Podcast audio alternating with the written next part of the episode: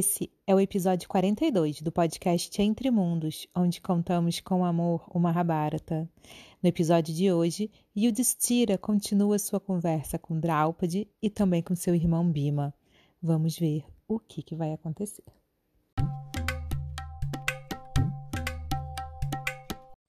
Na semana passada, escutamos uma conversa entre Yudhishthira e Draupadi, a primeira conversa depois de todo o acontecimento na Assembleia de Hastinapura. Mesmo estando ali escutando seu querido marido falar sobre o Dharma e o perdão, Draupadi ela não estava 100% convencida e ela precisava falar mais. E o Destira, eu, eu não consigo entender por que, que você, que é sempre dedicada ao Dharma, que está sempre protegendo o Dharma e as virtudes, você está recebendo tudo isso em troca? Como pode, Yudhishthira? Você que sempre protegeu as virtudes e agora? Agora as virtudes não te protegem? Você que sempre abandonou, é, você que nunca abandonou o Dharma, agora ele te abandonou. Olha para você, Yudhishthira. É nítido, é claro que nada na sua vida é mais importante do que o próprio Dharma. É, talvez o Dharma seja mais importante do que até mesmo eu e seus irmãos. Nós sabemos disso, mesmo sabendo que você nos ama muito. Você ama muito mais o Dharma. Mas e agora? E agora o Dharma não está do seu lado. Olha para você nesse estado miserável, nessa floresta selvagem. O que, que você recebeu em troca, Yudhishthira, de todo o seu esforço para proteger a verdade e as virtudes? Nada. E aí, eu vendo isso, eu vendo isso, eu sei que tudo é obra divina, eu sei que a gente não consegue controlar tudo com as nossas mãos, com as nossas intenções. E aí eu só posso pensar uma coisa: que Deus é insano, Yudhishthira, que Deus é insano, maculado e violento que ele está brincando com a humanidade como uma criança brinca com uma areia macia, montando e destruindo ao seu bel prazer. Ouvindo isso, e o destira com seu coração grande e acolhendo todo o desespero de sua esposa, falou: Ó oh, Draupadi, Draupadi, meu amor, minha rainha, não fale a língua dos ateístas. Eu nunca desejo os frutos das minhas ações. Eu não faço bem para receber o bem. Eu faço porque tem que ser feito. Da mesma forma, eu não protejo o Dharma para eu ser protegido por ele. Eu protejo porque é assim que tem que ser. Esse é o meu dever. Eu dou porque é meu dever doar. Eu sacrifico porque é o meu dever fazer sacrifícios. E eu faço tudo da melhor maneira que eu posso porque esse é o meu dever, Draupadi. Eu sigo as escrituras sagradas porque me atrai espontaneamente tudo que ali está escrito. Os homens que desejam colher os frutos dos seus atos corretos são comerciantes da virtude e eles nunca conseguirão colher os verdadeiros frutos do bem. Não cabe a ti, nem a mim e nem a ninguém, minha rainha, duvidar ou criticar a Deus. Um coração insensato desconsidera a religião, acusa os ristes de tolos e só tem olhos para o mundo externo e palpável. Essas pessoas são cegos para tudo mais. Sem as virtudes, Draupadi, seríamos todos animais. E olhe, considere, sim, que todas ações têm seus frutos. Só que a virtude é eterna e nós acreditamos e confiamos na eternidade. Draupadi, que estava escutando tudo com ouvidos atentos e coração aberto, respondeu: Tens razão, ó meu rei Yudhishthira. É verdade, eu, eu nunca calunio ou desrespeito Deus e tampouco o Dharma. Eu só, eu só tô fraca tomada por dores e delirando. Mas, mas ainda assim eu tenho uma indignação dentro de mim, porque eu tenho fé na força da ação dos homens e nunca na inação. A pessoa que não age e o destira certamente sucumbe. E eu fico vendo, eu fico vendo você aí, parado, agindo como um brahmana, como um rishi. Isso, isso me queima de indignação, Yudhishthira. Ao mesmo tempo que eu olho para Arjuna jogando pedrinhas na superfície do rio e vendo elas quicarem, eu olho para Bima, que não come e nem dorme há quase um ano. Eu olho para os gêmeos que ficam por aí, colhendo plantinhas e tentando te agradar, esperando o tempo passar. Por favor, Yudhishthira, por favor, nós temos que fazer alguma coisa. Eu não aguento, eu não vou aguentar ficar só esperando. Nós vamos sucumbir com o tempo. Nós precisamos agir, Yudhishthira. Escutando essas palavras, Bima, Bima se aproximou. A essa altura, o fogo queimava bem quente, a noite já estava se adiantando. Todos os pândavas já estavam reunidos ali por perto, escutando Draupadi e Yudhishthira. Bima se levantou e falou: Meu irmão, o que, que você espera agindo como um asceta nessa floresta? Você não é um yogi, você é um monarca. E você deve trilhar o caminho dos reis. Duryodhana roubou seu reino. E ele é fraco como um chacal que fica comendo as sobras das caçadas dos leões. Como é que você consegue tolerar tal coisa? Como que você consegue abandonar toda a nossa riqueza, que é a fonte da nossa virtude. Como? Eu não consigo entender, eu não consigo ver nenhum tipo de valor nessa virtude, nesse Dharma que você tanto fala. Bima estava nervoso e o Destira se manteve calmo, deixando que Bima externalizasse a sua ira que há tanto tempo estava amordaçada. Enquanto Bima falava, a sua voz ecoava como um trovão pela floresta, e o seu corpo enorme era iluminado pela luz da, da, da fogueira, parecendo uma montanha em chamas. Ó oh, rei, foi somente por causa da sua negligência que nós fomos destituídos do nosso reino. Somente para te respeitar, nós ficamos calados e permitimos que Duryodhana fizesse aquela festa e roubasse a gente, não só nosso reino, não só nosso, no, nossos tesouros, não só tudo de material que a gente tinha, mas também a nossa dignidade. Foi só para te, só, só te respeitar, Yudhishthira, que ficamos em silêncio. E agora?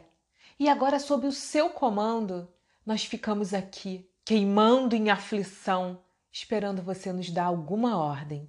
Mas você não faz nada, você só espera. Como que você consegue viver, Yudhishthira, vendo seus irmãos sofrerem, sua esposa sofrer, seus amigos, todo mundo que nos procurou sofrerem e você não faz nada? Como que você consegue viver assim? A gente tinha que ter matado todos os Kauravas ali, naquele jogo de dados, naquela insanidade. Se eu tivesse matado, se você tivesse me permitido, já estaria tudo resolvido. Olha, os Kauravas, os Kauravas já se perderam do Dharma há muito tempo. E não tem problema nenhum. Se você acha que a gente está fora do Dharma, se a gente acha que se você acha que a gente vai estar tá agindo em Adharma, na verdade vai ser para acabar com a dharma deles. E depois eu me resolvo, eu prefiro estar tá no inferno tendo matado eles do que aqui nessa terra esperando por esse momento. E o Destira, nós fugimos, nós fugimos da luta, nós abaixamos a cabeça e viemos para a floresta. Isso não é coisa de um kshatriya, Yudhishthira. Ninguém aprova essa conduta. Ninguém. Yudhishthira, cadê a sua virilidade, Yudhishthira? Você está escondendo o seu desespero com roupas bramínicas. Cadê, Yudhishthira? Cadê a sua virilidade? Cadê a força de um kshatriya? Aonde ela está? Uma dita virtude que produz calamidade, não é uma virtude, não tem valor nenhum. Olha só, olha só, meu irmão, por favor, me escuta, me escuta com calma. Os Brahmanas e o povo desejam que você volte. Eles amam você. Todo mundo despreza Duryodhana. Vossa Majestade é capaz de reaver o seu reino. Você tem a mim, tem a Arjuna, tem aos gêmeos. Nós temos a Krishna, a Dristadjuna. Nós temos amigos, nós temos aliados. Nós podemos sair daqui e ir marchando para Hastinapura para restituir o Dharma que eles perderam faz tempo. Me escute, meu irmão, me escute, ainda há tempo. Yudhishthira ficou por um momento em silêncio, de cabeça baixa, tentando organizar seus sentimentos e seus pensamentos com as palavras de Bima. Então ele ergueu seu rosto, olhou para seu irmão e disse: Ó oh, Bima, eu não posso te reprovar pela dor que está me causando, atirando contra mim as suas flechas verbais. Elas são afiadas e vão lá, profundo dentro do meu coração. Me machucam, me machucam, mas eu não tiro a sua razão.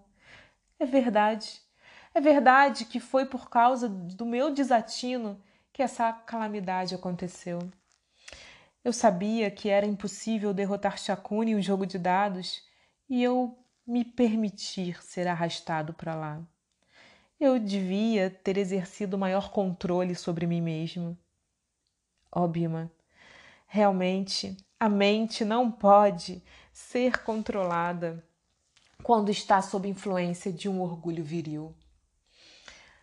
Eu não te censuro pelo que você disse, mas de alguma forma eu considero que tudo o que aconteceu já era predestinado a nós. Eu sinto muito, meu irmão. Eu sei que o que eu vou dizer agora não vai te agradar, e nem a Draupadi, e nem aos outros. Mas eu não vou quebrar minha promessa. Nós não vamos atacar Hastinapura. Eu falei ali, no último jogo de dados, que eu aceitava a oferta. Nós perdemos e iremos passar 13 anos na floresta. Bima tomado de ira, disse: Yudhishthira, Yudhishthira, eu não consigo dormir desde quando tudo isso aconteceu. Não tem, não tem um dia, não tem um momento, não tem um segundo que não sai dos meus pensamentos. Duryodhana, desfrutando de tudo que é nosso. Duryodhana, aquele lá que nunca, nunca foi comprometido com o Dharma. Ele e seus irmãos sempre foram adármicos. Tentaram me matar quando eu era criança, você sabe disso. Eles estavam sempre ali, comprometidos com orgulho, com a cobiça e que com todos, com todos os sentimentos e sensações que afundam um homem na miséria material. E nós, nós sempre comprometidos com o Dharma, estamos onde? Aqui, aqui sofrendo. E eles, e eles agora lá, desfrutando de tudo que é nosso.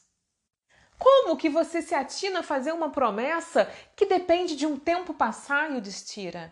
E se esse tempo, e se a gente não vive até lá?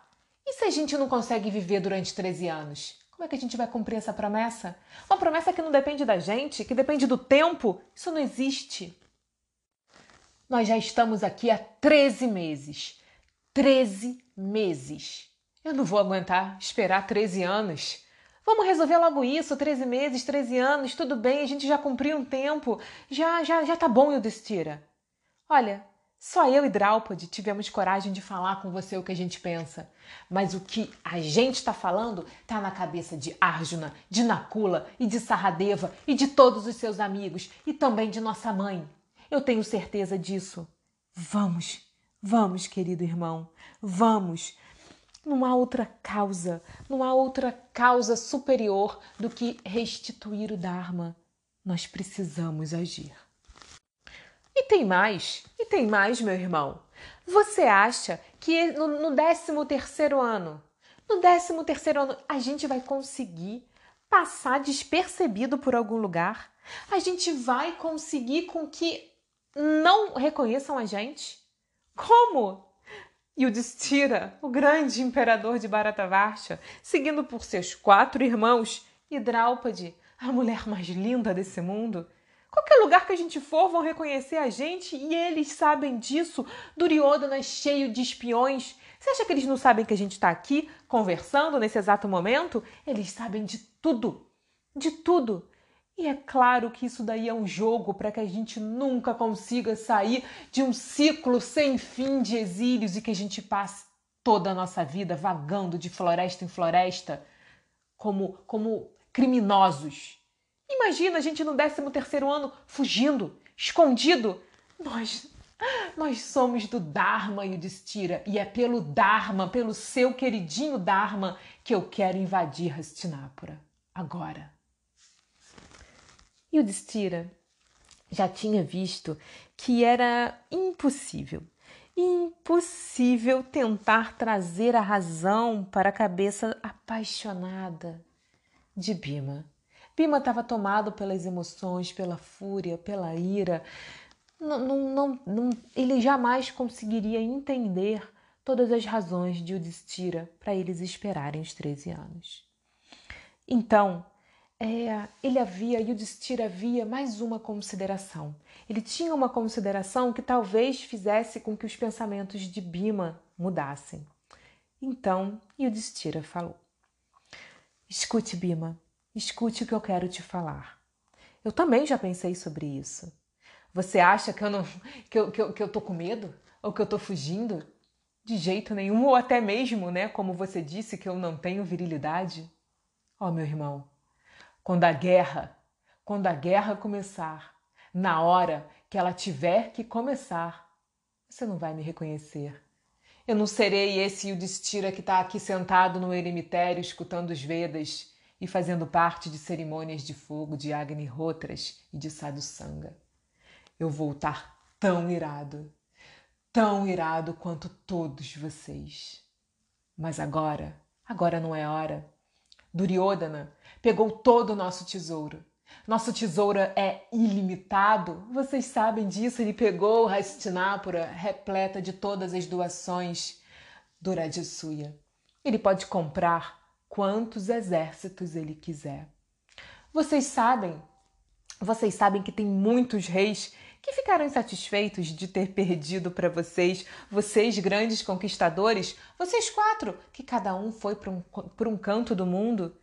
Tem muitos desses reis que vão se juntar a Duryodhana por orgulho. Você acha realmente que Duryodhana é fraco? Você acha realmente que Bhishma vai ficar longe de Duryodhana? Ele tem um dever com Hastinapura. Ele se sente ligado dharmicamente a Hastinapura. É a cidade dos Kuros, é o reino dos Kuros, é a casa real de nossa dinastia. Bhishma não vai abandonar Duryodhana. Ele vai fazer, ele vai ter algum jeito de manipular nosso avô, como já teve, e o nosso avô ficou calado no jogo de dados. Você acha que Bhishma lutaria hoje, longe de Duryodhana, contra Duryodhana? E Drona? E nosso mestre Drona? Ele tem uma dívida com Hastinapura. Você acha? Você acha mesmo que ele abandonaria a casa real dos Kuros para lutar do nosso lado? E o grande Ashwatthama, filho de Drona? Você acha também que ele viria para o nosso lado? Iradeia. E o grande Iradeia? Iradeia que tem sido um, realmente um pesadelo, um pesadelo nas minhas, nos meus pensamentos, um pesadelo para mim.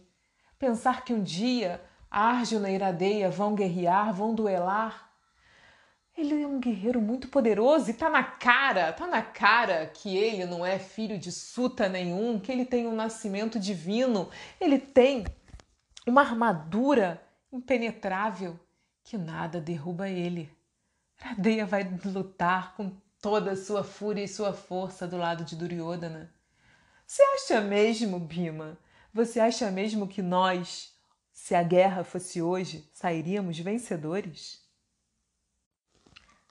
Bima ficou calado. Bima, ele sabia ali que Yudhishthira tinha razão. E Yudhishthira conseguiu falar a língua de Bima. Então ele sentou, desolado. Ficaram ali, os cinco irmãos e Draupadi, olhando o fogo, sendo banhados pelo sereno da noite, no coração da floresta de Kamiaka, ali nos bosques de Dueitavana. Passaram-se alguns minutos e de dentro da floresta, andando, chegou Vyasadeva, que para visitá-los apresentou-se ali. Vyasadeva foi em direção a eles, todos eles prestaram suas reverências, deram um assento confortável ao grande sábio, ao famoso Vyasa. E então Vyasa disse: que, que ele foi fazer lá? E nós vamos ouvir na semana que vem.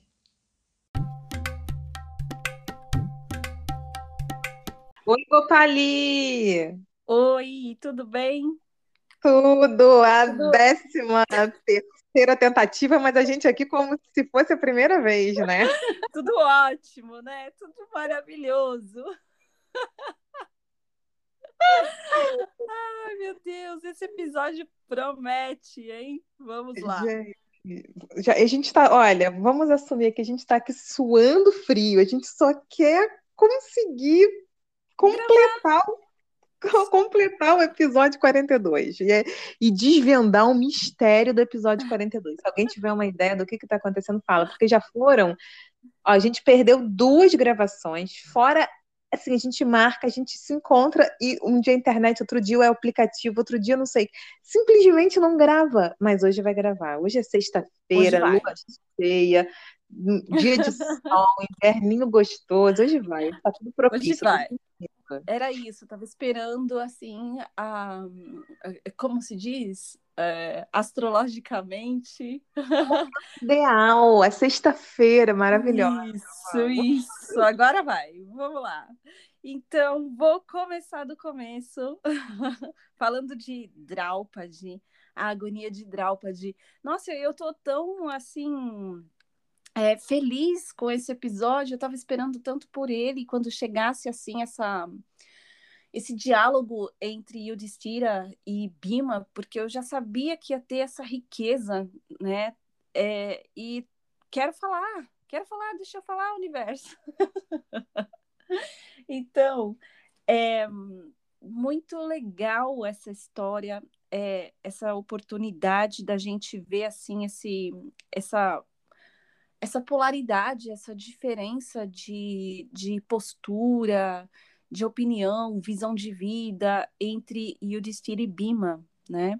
Isso abre muito para que eu consiga falar assim da base da psicologia analítica é, de Jung, é, que é a teoria dos opostos, né? A percepção dos opostos, né? Porque a gente vive em nós é, o tempo todo, né? A, a vida. A, a Von Franz tem essa frase, não lembro exatamente o livro agora, né? A vida flui por entre o rio de opostos, né? É, são essa força é, de pares de opostos equivalentes é que assim faz girar todo o movimento do nosso psiquismo, né?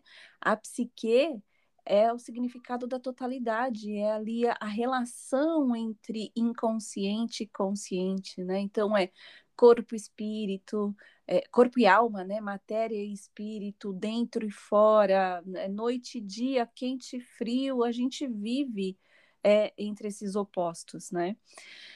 E é, Draupadi fazendo esse papel é, assim, entre Yudhishthira e, e Bima, né, comparo Draupadi é, rapidamente a Anima, não vou me aprofundar na Anima, que a gente já comentou em outros episódios, mas a Anima tem exatamente esse papel, assim, de ligar o inconsciente ao, à consciência, né, ela fica aí nesse papel intermediário, e Draupadi é essa intermediária entre Yudhishthira e Bima, como se dizendo assim que é, Yudhishthira, você precisa escutar o que Bima tem para dizer, né? Ela não fala isso, mas assim, ela é, abre o assunto, né, para Bima, né?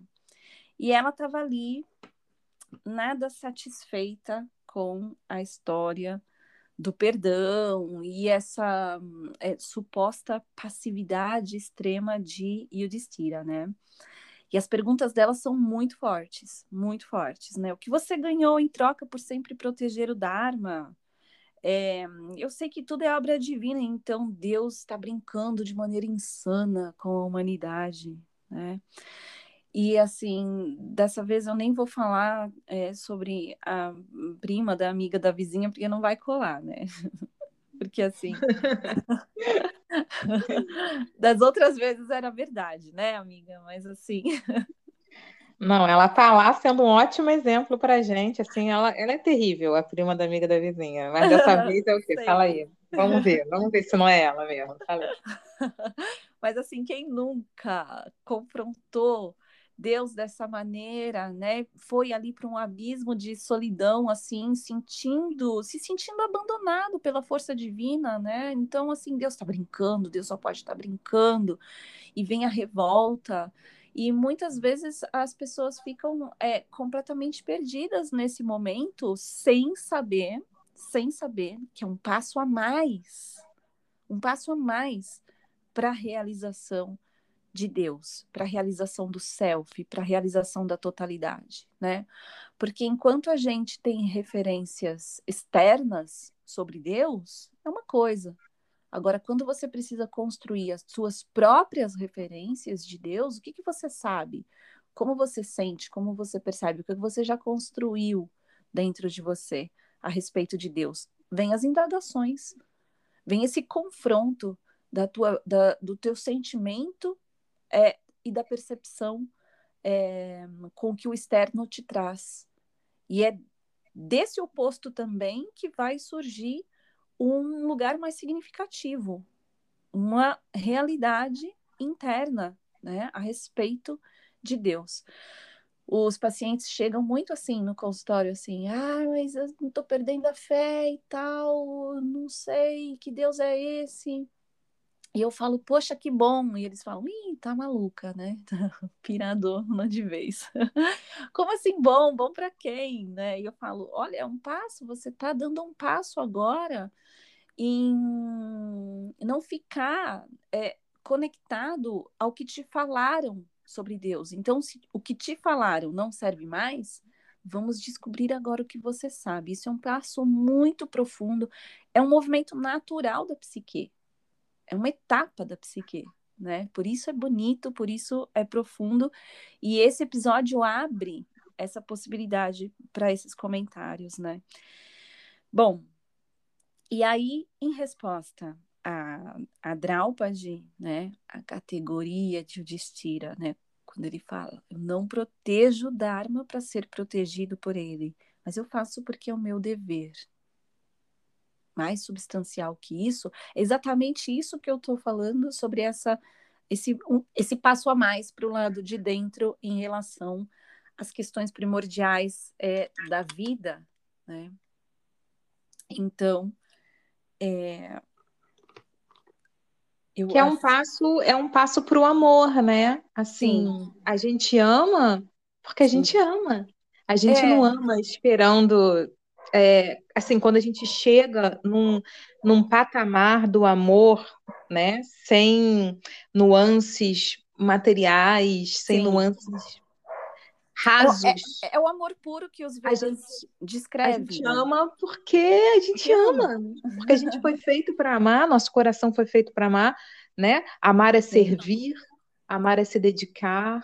Uhum. E é, é, muito bonito essa parte, né, relacionar, né? Essa, a, a, a, calma, a tranquilidade, a capacidade que o Destira tem de escutar todos os desaforos que ele escutou, a, assumir o próprio erro, porque ele também sabe que ele errou, mas sem se colocar num, num papel revoltado de vítima, né? Sim. Eu sei que eu tenho culpa no cartório, porque, Sim.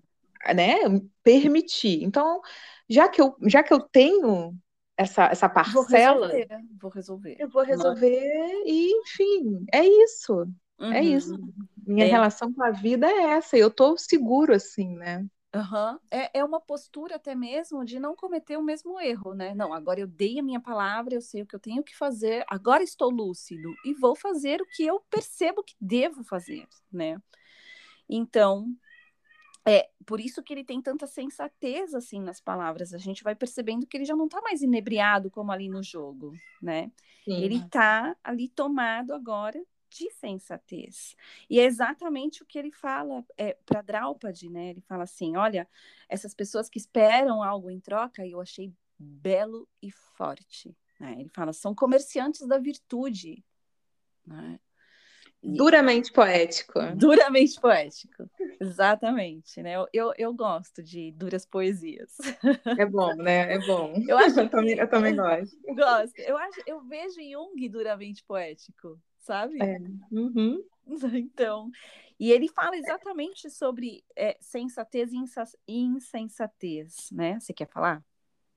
Não, ia falar que a, a, é, a vida é dura, né? Assim, tem muitas coisas Sim. na vida, tem muitas é, nuances da vida mesmo que uhum. é duro, é duro, como, é difícil como engolir. Você sempre fala. Uma poesia, nada como uma poesia, uhum. né? Para a gente digerir bem, assim, para a gente ter prazer de ver a dureza da vida. A gente fala, nossa, Sim. é exatamente isso. Uhum. Como você sempre fala, né? O, o Mahabharata é, não é um conto de fadas, né? Ele é um conto da realidade, né? E é, é exatamente isso, né? É, então ele fala: o coração insensato só tem olhos para o mundo externo. E aí eu vejo, né, muito de Jung nisso, né? É, porque aquela frase, acho que uma das mais citadas de, de Jung, né? Quem olha para fora sonha, quem olha para dentro desperta. Né? Então, é, o grande despertar é quando você percebe que você tem que, sim, estar no externo, mas você está no externo para realizar o interno. Né? A importância está no interno. E aí eu separei Saber a importância de cada, né? Exato. Dar os seus devidos valores, dar os seus devidos pesos, né? Perfeito. Um não é mais importante do que o outro. De maneira nenhuma, um não é mais importante que o outro, porque é exatamente esse atrito entre os dois que é a força motriz, é a força motora do nosso desenvolvimento, né? É... Porque senão a gente fica, tem que tomar, né, assim, uma atenção, e eu queria até que você falasse isso também, Sim. se você puder elaborar um pouquinho mais, eu acho legal, porque assim, é o mundo interior, é o mundo espiritual, a realidade espiritual que, que a gente vem sempre trazendo, né, é, como a realidade, como a vida eterna, a vida, nós como almas, almas espirituais habitando um corpo, como assim as vidas entre mundos, né, outras Isso. vidas, vidas passadas, vidas que vêm. Então assim, vamos vamos ampliar nosso olhar, vamos ampliar todas as possibilidades que, que, que tem ao nosso redor, mas ao mesmo tempo a gente não pode ficar ali muito etéreo, muito Sim. místico, muito quântico, porque a gente está na matéria, a gente tem que ter o pé no chão, a gente tem que caminhar claro. aqui, a gente não pode claro. negar a jornada, né? É como se a gente tivesse no, tá nas Américas e indo até a África. A meta é chegar na África. Só que a gente está num barco, a gente está no meio do oceano, e aí a gente não pode, a gente pode ser o que for, só que agora a gente está no meio do oceano e a gente tem que remar. Ponto. Senão a gente nem volta e nem chega, a gente fica ali à deriva. Exato. Ficamos à deriva, ai, o que que eu sou? Ai. Não, agora a meta é remar, pra, uhum. né? Uhum. Então, assim, é, é, saber o que, que nós somos hoje, o que, que queremos hoje, aonde pisamos hoje, e, e, e ter a força material também, né? Sim. De cumprir com as nossas obrigações, com os nossos deveres, né? Com Mas certeza, sabendo. Os deveres externos, né? Isso é o Dharma, né? Você cumprir ali com os seus deveres externos, né? Aos quais você se responsabilizou não é? E, e, é bonito ver, né? Eles sempre estão falando isso é meu Dharma, e muitas vezes para deveres bobos, externos mesmo, assim, de eu não Sim. posso negar isso, ou eu não posso deixar Exato. de fazer, ou eu não posso deixar de olhar para essa questão, porque eu preciso fazer. Né? Assumir, Isso né? Uhum. assumir né, responsabilidades. E responsabilidades, aí a gente, e, e assim, aí a gente falando dos pesos né, na nossa balança, Sim. as responsabilidades espirituais vêm sempre junto, sempre junto. Senão a nossa Sempre. caminhada é material, plenamente ali, Plenamente material. efêmera e Uhum. efêmera. Né? E se É, a gente coloca aí- pesos espirituais né, na nossa caminhada material, a gente consegue realmente chegar Sim. na outra, no, no outro continente. Exato. Eu separei coisas bem bonitas de Jung para falar exatamente sobre isso. Olha, primeiro, é, você falou da jornada, né? E foi uma jornada gravar esse episódio. E eu fui aprendendo coisas muito legais, foram chegando mensagens muito legais aqui, que realmente o que eu vou falar hoje não é o que eu falei lá na nossa primeira tentativa, né? Parece que tinha muito mais borbulhando para falar. Eu acredito que isso traz ahm, a vivência exatamente dessa força das, da, assim, dos opostos equivalentes, né? Tem tanto para falar disso, né? E às vezes é justamente onde a gente sofre onde a gente nega, a gente não gosta do contraditório, a gente não gosta dos contrários, né? Mas é- eles são a força motriz e a gente tem que trabalhar a integração. Aí, olha só, quero falar duas coisas que, que não estavam no script. Essa eu ouvi hoje de manhã, e uma que um paciente trouxe ontem, muito bonita. Primeiro, aqui a Von Franz, no Feminino Os Contos de Fada, dizendo exatamente isso que você está falando, Priya. Ela diz o seguinte: por isso, um dos principais objetivos do tratamento analítico é trabalhar para o alargamento do campo das reações emocionais, para que a capacidade e a solidez do consciente aumente. E quando a gente fala consciente, consciente é matéria, consciente é o externo, tá? Para que a solidez do consciente aumente e esteja na sua medida de acolher os impulsos vindos do inconsciente. Porque a consciência é a finitude e o inconsciente é a infinitude. Então, assim, é começo, meio e fim e sem começo e sem fim. O inconsciente. Um E o pelo que eu entendi, ela também assim, o consciente vai fazer concretizar todos os as inspirações, todos os chamados, do né? inconsciente, mas precisa caber. inconsciente. Exato. Precisa, precisa a gente, né, precisa se alargar para eles Exato. chegarem, a gente conseguir entender. Exato, porque o, o inconsciente jorra, né? Ele jorra, ele é um rio sempre fluindo, né? Aí a gente pode lembrar do Bhagavad Gita, né? Assim como os rios fluem para o oceano e o oceano não transborda, a gente tem que permitir esse fluxo dos nossos sentidos no eu, sem que o eu transborde, né? Muito bom. Sim. E aí, mais uma coisinha de Jung, que ele fala, muito boa, que eu tinha separado. Deixa eu pegar aqui rapidinho a minha fotinho da página do livro. Qual é o livro que nós vamos citar agora, Priya? Olha, Eu tinha feito Eu- uma adivinhação na primeira, né? E você matou a charada. Matou a charada. Agora já não é mais uma adivinhação, mas. é, agora já não é mais um desafio, mas eu vou falar Mas aqui que eu ganhei o livro de presente. Eu tenho que falar, né? Assim que eu fui presenteada com esse livro, então agora ele é o queridinho do momento. Queridinho. Então é o Memórias, Sonhos e Reflexões. Isso. Eu acertei, eu acertei, gente, na primeira desafio. Na então, primeira assim, acertou. Na primeira acertou de primeira. Então vamos lá. Jung fala assim: o destino quer, como sempre quis, que a minha vida toda, que, que na minha vida, todo o exterior seja acidental e que só o interior represente algo de substancial e determinante. Então, assim, é, foram os acidentes externos, né? Essa confusão com que Jung percebia o mundo externo que fez ele realizar tanto o interno. Rolou na- várias senhoras do destino aí no Jung? Nossa, Várias era uma visitas vida- das se vocês- destino. Se vocês lerem esse livro, que eu super recomendo, A Infância de Jung, gente, é realmente um acidente, é um atropelo. E ele só podia, e ele foi brilhante, né? Ele podia, como você falou, e o Dissira não ficou ali se vitimizando. Young podia ter se enfiado debaixo da cama e se vitimizado, mas não produziu tudo isso por perceber a importância, né?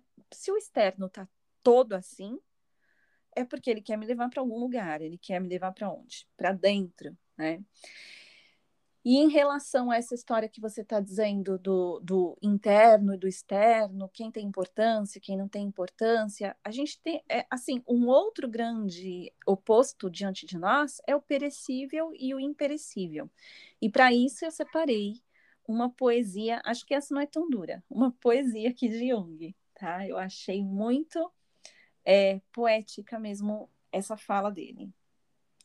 É, ele fala assim: a vida sempre me afigurou uma planta que extrai sua vitalidade do rizoma. A vida propriamente dita não é visível, pois jaz no rizoma. O que se torna visível sobre a terra, du sobre a terra dura só um verão, depois fenece. Aparição efêmera quando se pensa no futuro e no desaparecimento infinito da vida e das culturas, não podemos nos furtar a uma impressão de real futilidade. Mas nunca perdi o sentimento da perenidade da vida sob a eterna mudança. O que vemos é a floração e ela desaparece, mas o rizoma persiste. Bonito, não é? Gente, é lindo e é duro. Como assim não é, é. duro? Tá falando da, da efemeridade. Efe... Eita, efemeridade. É. Efemeridade. E assim, lidar com o fim é, é muito é. duro. Eu, assim, eu acho, que eu fiquei, acho que eu achei tão bonito que eu nem percebi. Não, é, é, é lindíssimo, mas assim, mas por isso que as po duramente poético é bonito, é. porque a gente trata temas duros abordados com, é, é, com, é uma, com a beleza. É, é, a beleza da, da, da, da, da figura, sei lá, da, da, é. da, do que a gente não quer ver, mas tudo pode ser belo, né? É. E assim, é, Yudhishthira, mais para frente, vai ter um episódio muito interessante, no exílio mesmo, é, mais para o final, e que o Yudhishthira ele vai falar uma coisa muito incrível sobre a é, é, responder várias perguntas assim a um ser que vai aparecer na frente dele e ele vai tratar sobre essas questões do efêmero, da vida passageira, Ai, do fim. Nossa, e aí a gente vai ótimo. tratar sobre isso. Então, vamos muito aguardar. Muito bom, muito bom. E assim, né? É mais um oposto aí inserido, percebe, né? A, a, a dureza do efêmero tratado com a própria beleza do efêmero. Ainda bem que nada dura para sempre, né? Pensando bem, ainda bem. Mas o que dura para sempre, o que não perece, é o rizoma, é a alma. Lindíssimo, uhum. lindíssimo. Uhum. Sim, pois é. E aí, continuando o, lá o conto, né? Gente, já, já... Te, teve uma época, não, e assim, e, e, e, esse negócio do ainda bem que não dura para sempre, uhum. qualquer um que já leu é, literatura dark, assim, de vampiros, vida de vampiros. Eu já, quando eu era ah, adolescente, eu gostava sim. de todas essas. Eu gostava de ler umas coisas de vampiro. Uhum. Gente, é, é, era, é drama. É um drama porque eles não morrem. Assim, Sim, é um sofrimento. Fica, é né? o maior sofrimento do, dos, uhum. dos, enfim, dessas, dessas, dessas pessoas, sei lá, desses personagens que Sim. têm um certo coração ainda, não que são, não, não é os monstros, né? Assim, aqueles que, que, são zeros de coração, mas aqueles personagens que são eternos e têm um coração ali é. que ainda pulsa, sofrem Desesperadamente. Sabe de quem eu lembrei? De algo ah. que eu assistia. Você deve estar lembrando daí também. Não era dos vampiros, era o Highlander. Lembra do Highlander? Também tem, não. Eu lembro do Highlander também. Eu, não, eu tô, eu tô, tô, lembrando dos livros de vampiro, de, de, umas, de umas literaturas, assim, que eu, que eu, quando eu era adolescente, eu lia. Sim, não sim, me lembro, é qual, mas tem, mas o Highlander é toda essa questão da, é... de, de sofrer, porque não, não chega. As pessoas, não tem, né? Porque todo mundo não tem pressa, não sabe, perdido completamente à deriva num tempo, no tempo, sabe? Uhum, uhum. É, é, é, é, duro, assim, é, é, é para se refletir mesmo. E isso sempre me chamou muita atenção. Sim, sim, muito bom. E aí, assim, é, outro ponto muito bom é quando um, Draupadi fala, né, sobre, olha, nós vamos sucumbir e tal, e aí Bima se aproxima e começa ali toda a história, né? É, então tem assim muitas interrogações acerca do valor da vida, do valor do que está sendo feito ali, né? E aí eu separei aqui também rapidinho uma coisinha muito boa de Jung. Gente, todos do mesmo livro, tá? Todos aqui do Sonho, Memórias e Reflexões. Ele fala assim: quando me interrogo acerca do valor da minha vida, só posso medir-me em relação às ideias dos séculos passados. E me é forçoso confessar: sim, minha vida tem um sentido. Dimensionada nos dias atuais, ela nada significa. Mas, pensando em todo esse passado, em tudo que a cerca, em tudo que a trouxe até aqui, que é exatamente o que você disse, Pri, há, há, minutos atrás, né? De pensar nos antepassados, de pensar em, em, em tudo que forma o momento presente, né? Bom, então, vamos lá. Muito bom. Muito bom, né? Tem, tem muita coisa. Estou tentando até falar mais rapidinho, mas eu, eu já estou acabando. então, assim, é tem, um, tem uma, uma coisa muito boa aqui, né? E o Destira permite que, que Bima vá externalizando toda a sua ira, que está tanto tempo guardada, né? E assim, a postura de Yudhishthira mostra também um ponto básico, um aprendizado básico do, do processo terapêutico, de você conseguir diferenciar o que é seu e o que é do outro, e não se misturar com o que é do outro. Né? Não é porque Ele foi outro... incrível, não foi? foi. Fala foi, sério. Foi. tá bom. Assume. Foi, graças a Bima. Bima que deu esta oportunidade dele ser incrível, Exato. meu bem.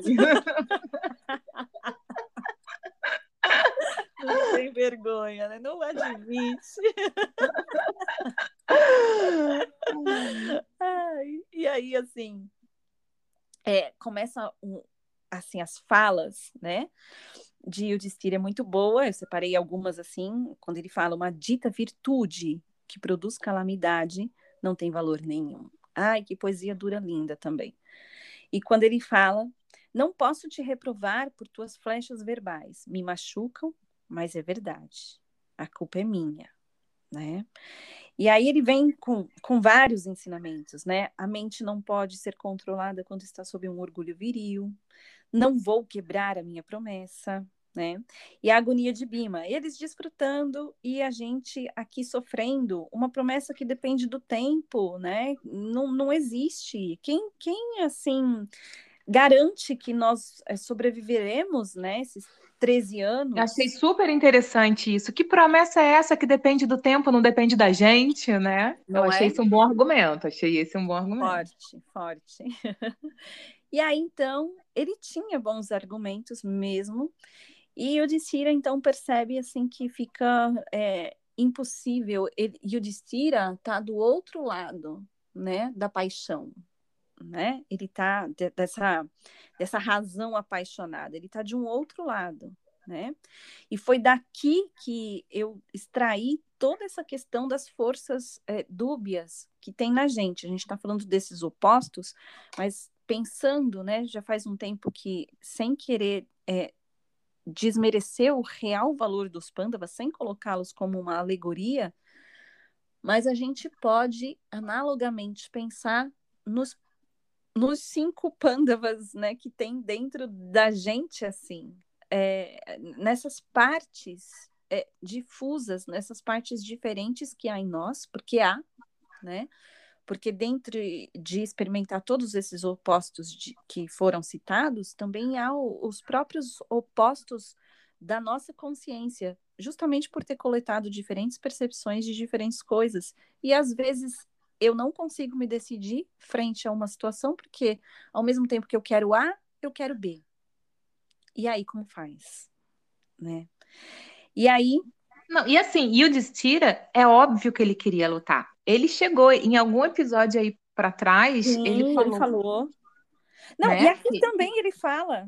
Aqui ele fala ele nesse, fala, né? Espera, espera, eu tô aqui. Espera chegar o dia. Foi nesse, né? Uhum, Gente, eu já tô nesse. assim, eu já tô perdida. É, é, espera chegar A o guerra. dia da guerra. Você porque vocês não vão me reconhecer. Uhum, você vai ver se eu vou ficar aqui entoando mantras, fazendo é. Então, assim, é, é lógico é. que ele queria guerra. Então, eu acho também é legal isso que você está falando dos opostos, porque às vezes a gente está falando a mesma coisa, todo mundo quer a mesma coisa, mas somos diferentes, Sim. somos únicos. Sim, né?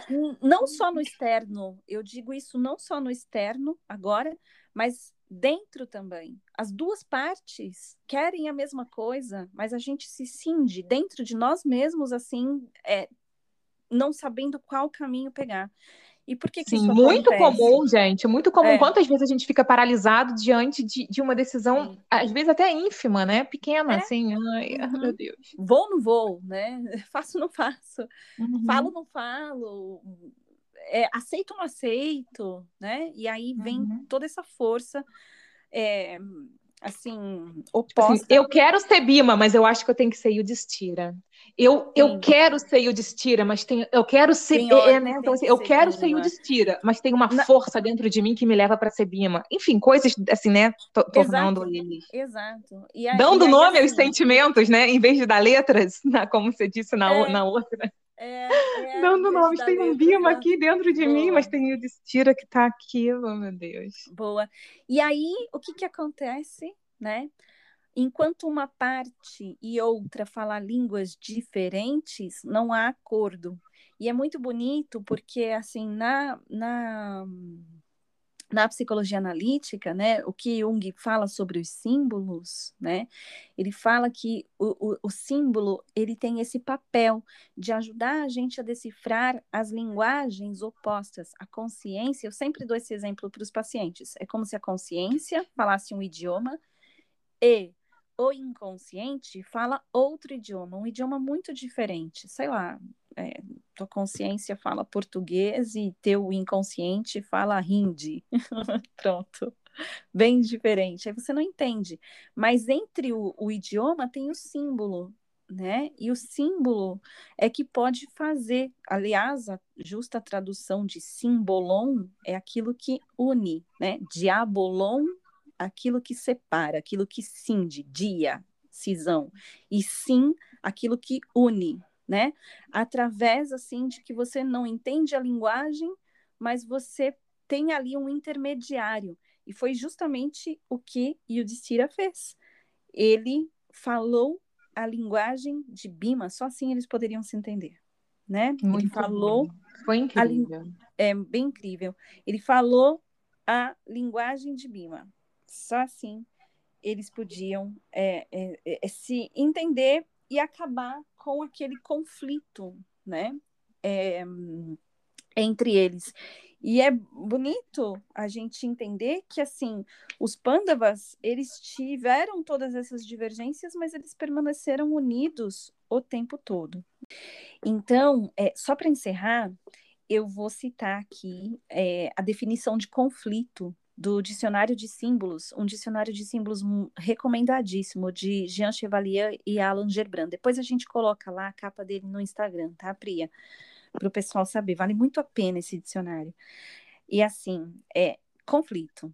Resultado de tensões contrárias internas ou externas que podem atingir uma intensidade crítica. O conflito simboliza a possibilidade da passagem de um contrário a outro, da inversão de tendência para o bem ou para o mal independência, servidão, bem, perdão, independência, servidão, dor, alegria, saúde, doença, guerra, paz, preconceito e sabedoria, vingança, perdão, divisão, reconciliação, depressão, entusiasmo, culpabilidade, inocência. A encruzilhada. É a imagem do conflito.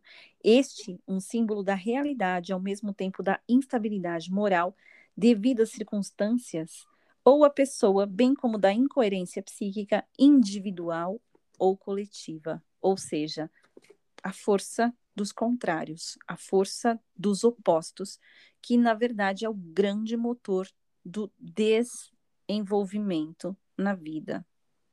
E foi isso que eu separei para a gente conversar, tá bom? Ai, adorei, muito bom. Conseguimos! É... e para terminar, hoje também, pela manhã, cedinho, eu estava tava fazendo minha meditação, cantando, é, rezando, né? Cantando os mantras na minha japa, ali pensando.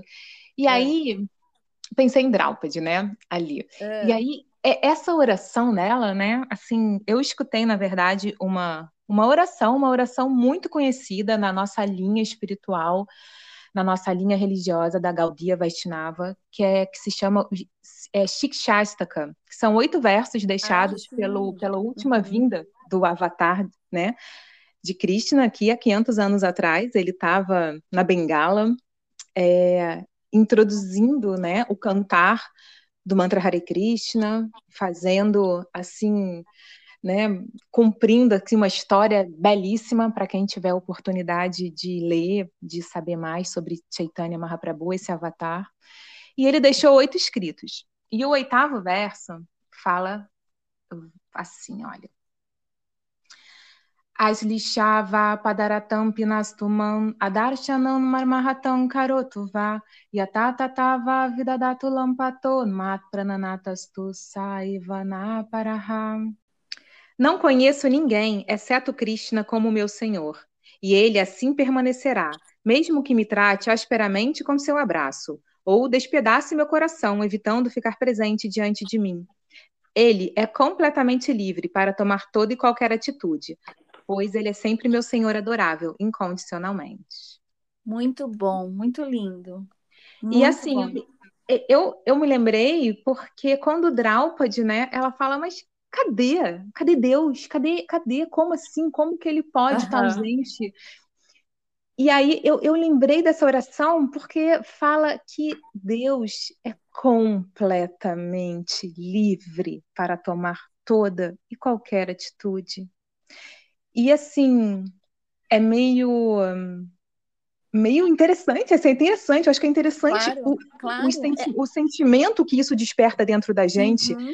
que assim, Deus não é obrigado. Se a uhum. gente, nós, meras almas infinitesimais e ínfimas, se a gente acha que nós não sou obrigada, né? Não tenho, é, não sou é, obrigada. É, é. por que, que acha que né? Deus é obrigado a, a qualquer coisa? Exato. E é como e eu aí, falei. Sim.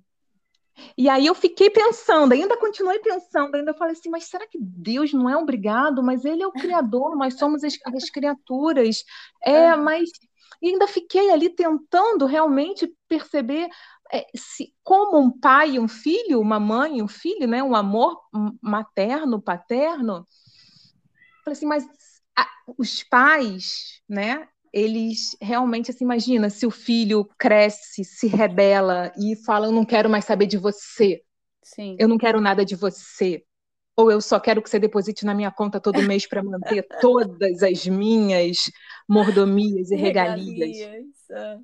É diferente, né? De claro. um filho que está ali. Que... É, não é obrigado, mas o pai faz com amor, faz com prazer, faz compartilhando, faz vibrando o amor, amando o amor comportamento, o amor servil e, e, Deus, de acordo com a literatura védica, né? Ali a mais Sim. alta, ali o néctar, o, o, o, o sumum bonum da literatura Sim. védica, uhum. fala que Deus também ele se torna um servo dos seus servos. Sim, lindo, né? Então, assim, realmente, aí eu cheguei à minha própria conclusão de que ele não é obrigado. De jeito nenhum, Ótimo. não é obrigado. Mas ele se sente vinculado e ele faz Isso, com amor para quem está vinculado com ele. Muito né? bom.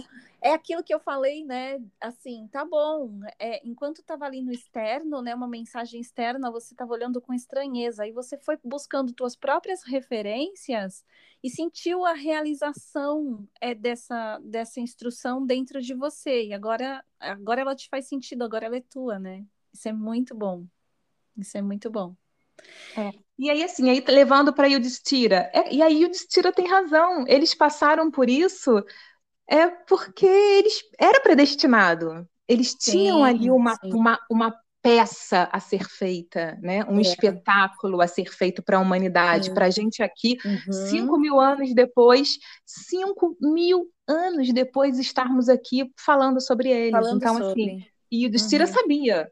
Eu tenho cá para mim que isso já é predestinado, porque eu não consigo imaginar como que caímos nessa situação, sabe? Sim. Então, assim, é, é isso. É e, isso tamanha, e tamanha riqueza, né, que faz esse transbordamento, né, para a gente estar tá aqui cinco mil anos depois, aprendendo com eles, né? É, eles, é a dramaturgia da, da saga da vida, né? É muito bom. Muito, olha, agora deu para entender porque atrasou, né? Quanta coisa a gente coletou no caminho, né? E eu fiquei de falar uma outra mensagem que chegou de, de um paciente e não comentei, é muito rápida e na verdade é um exercício, né? Nós falávamos dos opostos na sessão dele e ele disse que estava ouvindo uma meditação. E nessa meditação, e eu acredito muito nisso, eu oriento muito os meus pacientes a respeito de respiração consciente muita coisa pode ser resolvida pelo ato de respirar, que também ali vai aproximando a gente desse par de oposto perfeito. Inspirar e expirar. Então ele dizia assim, na meditação dizia: ao inspirar, inspire e se sinta crescendo até os céus.